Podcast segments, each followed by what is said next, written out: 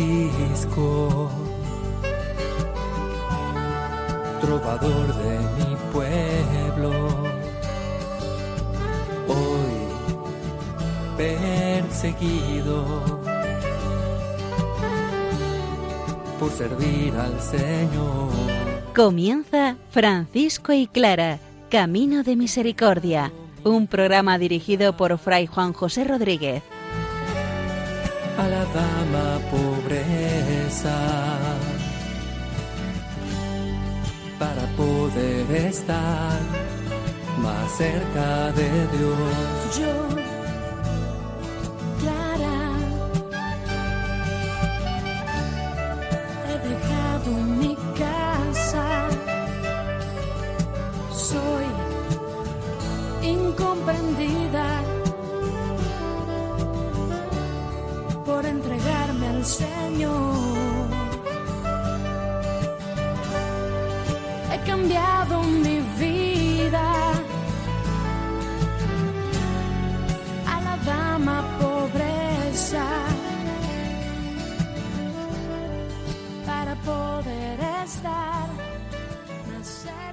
Un saludo fraterno de paz y bien, hermanos. San Francisco nuevamente viene a ponerse delante de sí, examinándose a sí mismo para mejor responder al Señor.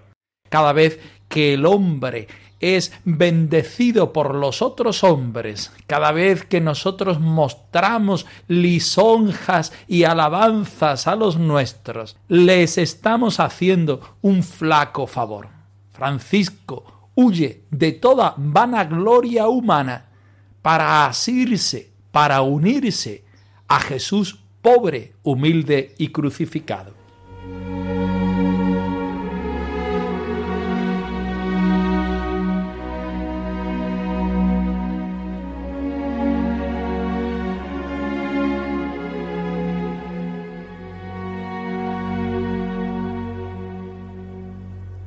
El hombre y la sociedad de hoy quieren proyectar hacia afuera la imagen de un hombre feliz, autorrealizado y orgulloso de sí mismo, olvidándose a veces que la clave está en mirar al interior y conocer las debilidades y fortalezas que tenemos.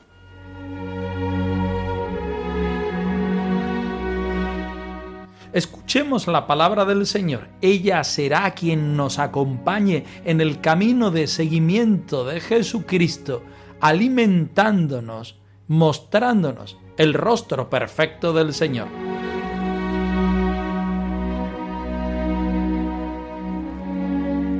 Del Evangelio según San Lucas. Y enrollando el rollo y devolviéndolo al que lo ayudaba, se sentó. Toda la sinagoga tenía los ojos clavados en él. Y él comenzó a decirles, Hoy se ha cumplido esta escritura que acabáis de oír.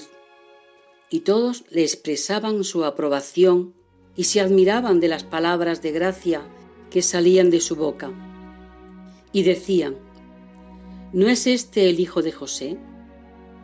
Pero Jesús les dijo, Sin duda me diréis aquel refrán, médico, cúrate a ti mismo.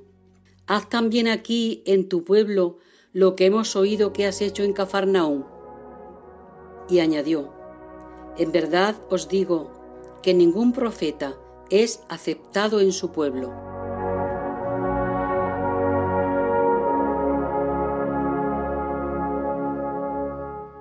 Tomamos un trocito del capítulo cuarto del Evangelio de San Lucas, la visita de Jesús a Cafarnaún, que es el resumen de toda su vida. Jesús se presenta como el ungido, el enviado de Dios. Admirados sus paisanos, le piden signos y milagros. En realidad, le piden lo que nosotros le pedimos al Señor. Espectáculo por una parte y vida fácil por la otra. Ante una mayor exigencia que propone la vida de Jesús, los vecinos reaccionan con rechazo, no puede ser de otra manera. Queremos milagros, no queremos exigencias. Sin embargo, Jesús se siente libre y con su vida va presentando el reino de Dios, curando a los ciegos liberando a los oprimidos y cautivos, víctimas de la injusticia y de la pobreza del hombre. Jesús anuncia con su vida y con su palabra el año de gracia del Señor. Ese hoy que Jesús proclama es la actualización de la salvación. Cada vez que escuchamos nosotros el Evangelio de San Lucas, nos encontramos con Jesús que nos está salvando y redimiendo, pero por otra parte nos está exigiendo a que vivamos como Él y tengamos su misma suerte. Francisco de Asís, cuando se acerca al Evangelio, se siente invitado por el mismo Jesús. También él siente a sus espaldas el desprecio, bien por parte de los otros o bien como el método necesario para que su vida sea respuesta al Señor. Francisco, un hombre que vive en su pueblo y no es profeta de su pueblo, un hombre que se enfrenta al Evangelio y el Evangelio lo limpia de toda imagen falseada que tenga de él, un hombre que siente que aquellas adversidades de la vida de los demás y de uno mismo nos ayudan a ser más nosotros mismos. Limpios de todas las apariencias, aparecemos delante del Señor, que es el único que nos puede dar la gracia, la vida, su presencia para seguir adelante, para responder como el mismo Jesús quiere. No ha venido a buscar la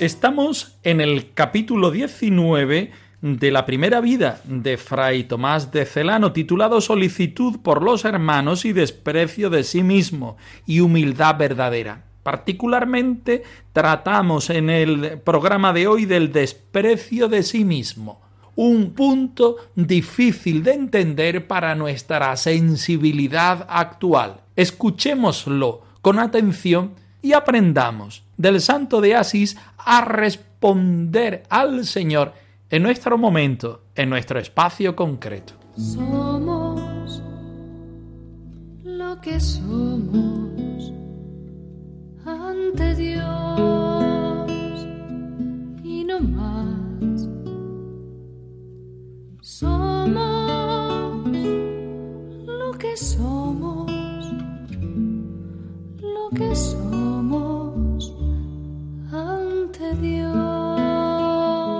Casos como este los repetía con frecuencia, ya para despreciarse a la perfección a sí mismo, ya también para estimular a los demás a apetecer los honores que no se acababan. Se miraba a sí mismo como objeto de desecho, libre de todo temor, de toda solicitud por su cuerpo, lo exponía a toda clase de afrentas para que su amor no le hiciera desear cosa temporal. Maestro consumado en el desprecio de sí mismo, a todos lo enseñaba con la palabra y con el ejemplo. Celebrado por todos y por todos ensalzado, sólo para él era un ser vilísimo.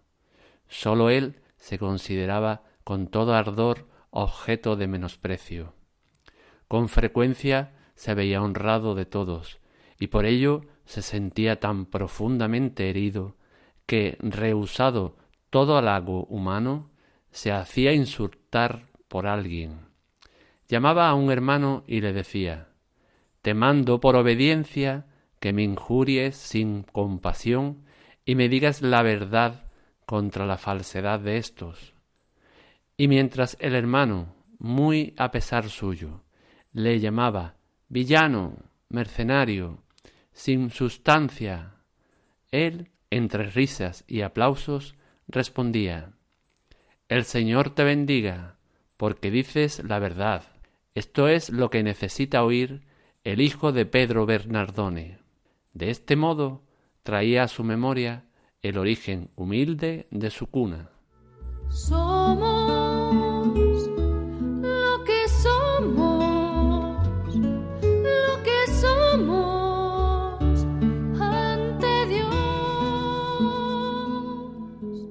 Complicado el punto 53 de la primera vida de Celano, donde vemos al pobre de Asís, un hombre que quiere ser despreciado por sí mismo y por sus hermanos, como método para responder mejor al Señor, para verse libre de todas las tentaciones de vanagloria, orgullo y el resto de los pecados capitales. Nos encontramos aquí ante una historia contada por su biógrafo que, como muchas otras, quiere de una manera exagerada mostrar la santidad del Señor, porque el escrito se encuentra a la base de su canonización. ¿Qué es lo que hay de histórico en este texto y qué es lo que hay de pedagógico en el mismo? Pues no lo sabemos bien. Tampoco no es objeto de nuestro estudio. Nosotros queremos en este programa acercarnos a la figura de San Francisco. Y está claro que en el fondo de lo que cuenta Fray Tomás de Celano nos encontramos con un Francisco que no quiere caer en el pecado de la vanagloria, que quiere verse reflejado en el rostro de Jesucristo que muestra la palabra de Dios, particularmente los santos evangelios. San Francisco sabe que el hombre puede maquillarse, que puede cambiar su estatura habitualmente haciéndola más alta y así desfigurar delante de Dios, delante de los hermanos y delante de sí mismo lo que es. Para sentir la salvación del Señor, el movimiento es totalmente contrario presentarnos tal como somos y tal como estamos en el momento justo que estamos viviendo para que sea el Señor el que nos salve. Cada vez que presentamos nuestro pecado al Señor, nuestra miseria al Señor, el Señor, que es pura misericordia, nos perdona proporcionándonos el momento y la actitud necesaria para cambiar de vida, para entrar en la santidad del mismo Señor Jesucristo. Nada vale la pena comparado con tu amor.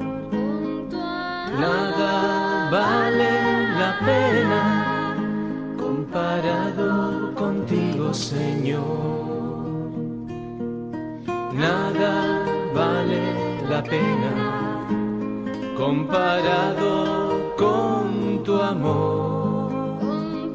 Nada vale la pena comparado contigo, Señor. Él no dice recibid afrentas, sino Él vive y da ejemplo con su propia existencia.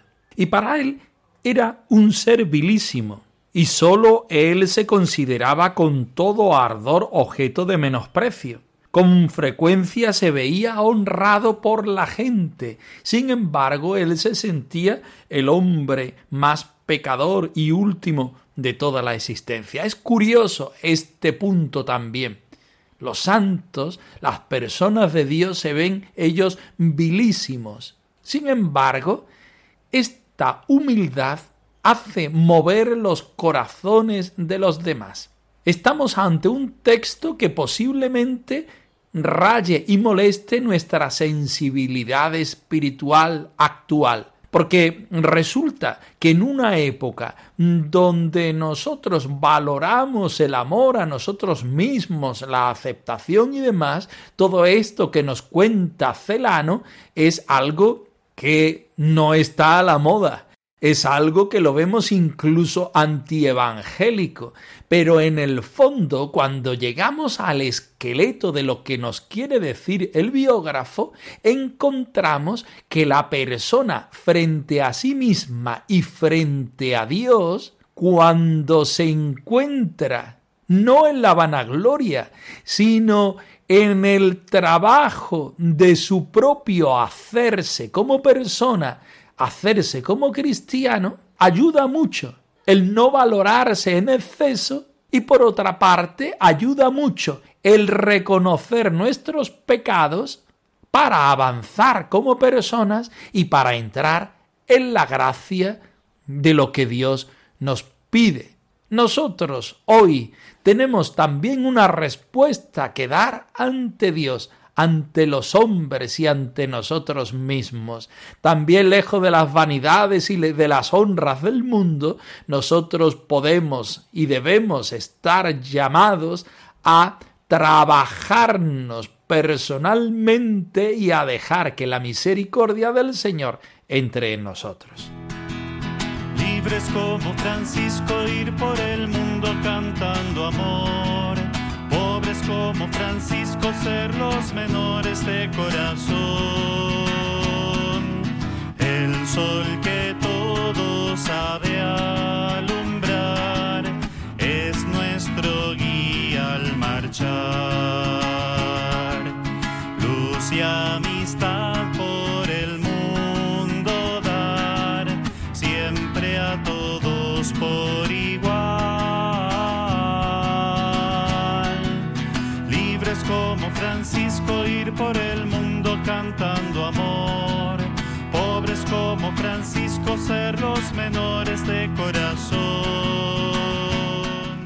Ser pobres no se limita a los bienes materiales. La austeridad no limita la felicidad. Quizá al contrario, la fomenta y plenifica. La verdadera pobreza, la no querida y deseada, es la que se encuentra en la cerrazón y en la incapacidad intelectual del ser humano. La pobreza que vive Clara es la capacidad de abrirse al proyecto de Dios, apostando por abrirse a realidades nuevas.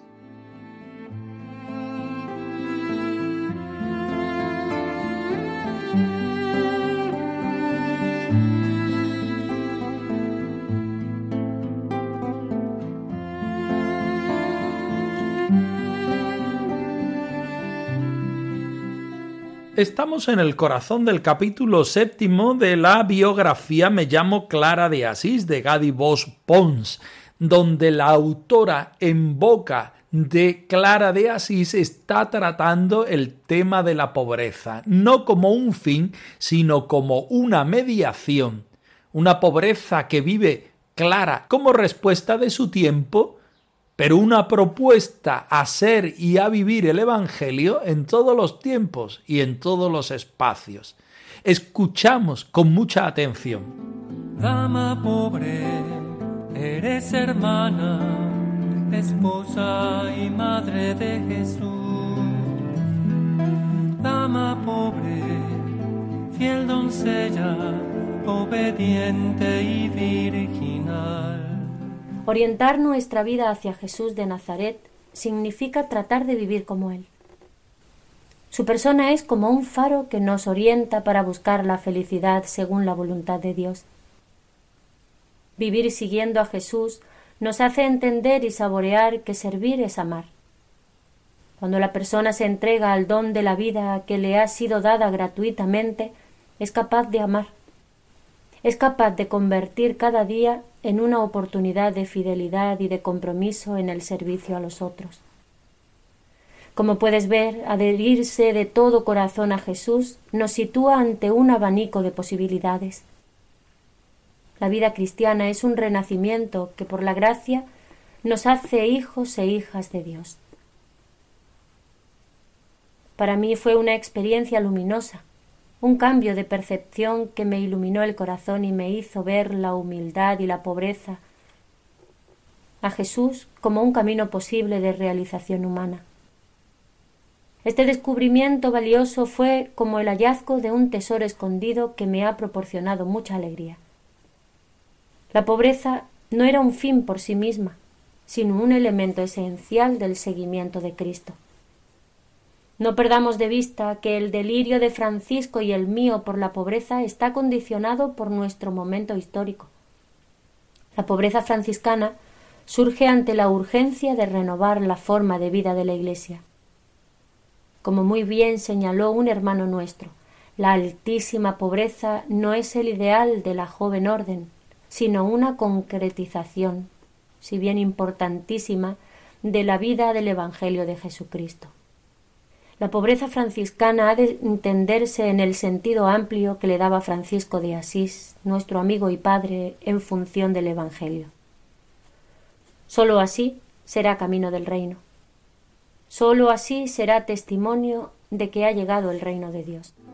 No te faltan más riquezas que las que te da el amor. Lo importante no es ser pobre, lo importante es seguir a Jesús de Nazaret, ser enamorados por su propia persona, que es un faro que nos orienta para buscar la felicidad en la voluntad del Señor. Seguir a Jesucristo es entender y saborear, es amar con el corazón de Cristo. Adherirse con el corazón a Jesús nos sitúa en un abanico grande de posibilidades. Clara, también Francisco lo hace por medio de la pobreza. Como bien dice esta parte, la pobreza no es un fin, sino es una mediación. Francisco y Clara viven en un momento histórico particular. Esto hace que ellos tengan que dar una respuesta concreta al Señor al Evangelio según las necesidades del momento. La altísima pobreza no es el ideal de los franciscanos, sino es una concretización, si bien importantísima, de la vida del Evangelio de Jesucristo. Lo importante es el Señor. Francisco y Clara lo hacen por medio de la pobreza. Hoy día no podemos entender la pobreza franciscana en sentido estricto, sino más bien en sentido amplio. Debemos ser pobres materialmente, por supuesto que sí, pero esta pobreza no es solamente material, sino es más bien espiritual es sentirse en la presencia del Señor, sentirse en necesidad de la salvación y redención del Señor, es contemplar a Jesús histórico, sobre todo en el momento del nacimiento y de la cruz, para responder en nuestro aquí, en nuestra hora, de manera total y radical al Señor todo un reto para nuestra vida, toda una llamada del Señor hacia nosotros por medio de Francisco y de Clara de Asís. Ellos respondieron en su tiempo con sus necesidades. Nosotros debemos responder en nuestro tiempo con las nuestras.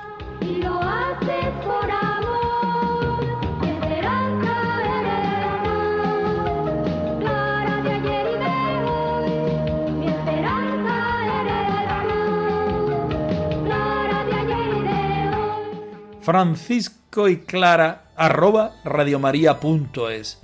Os dejamos la dirección de nuestro correo electrónico por si queréis poneros en contacto con nosotros en algún momento. Nosotros nos despedimos no sin antes ofreceros la bendición del Señor resucitado al más puro estilo franciscano. Que el Señor os conceda la paz y el bien, hermanos.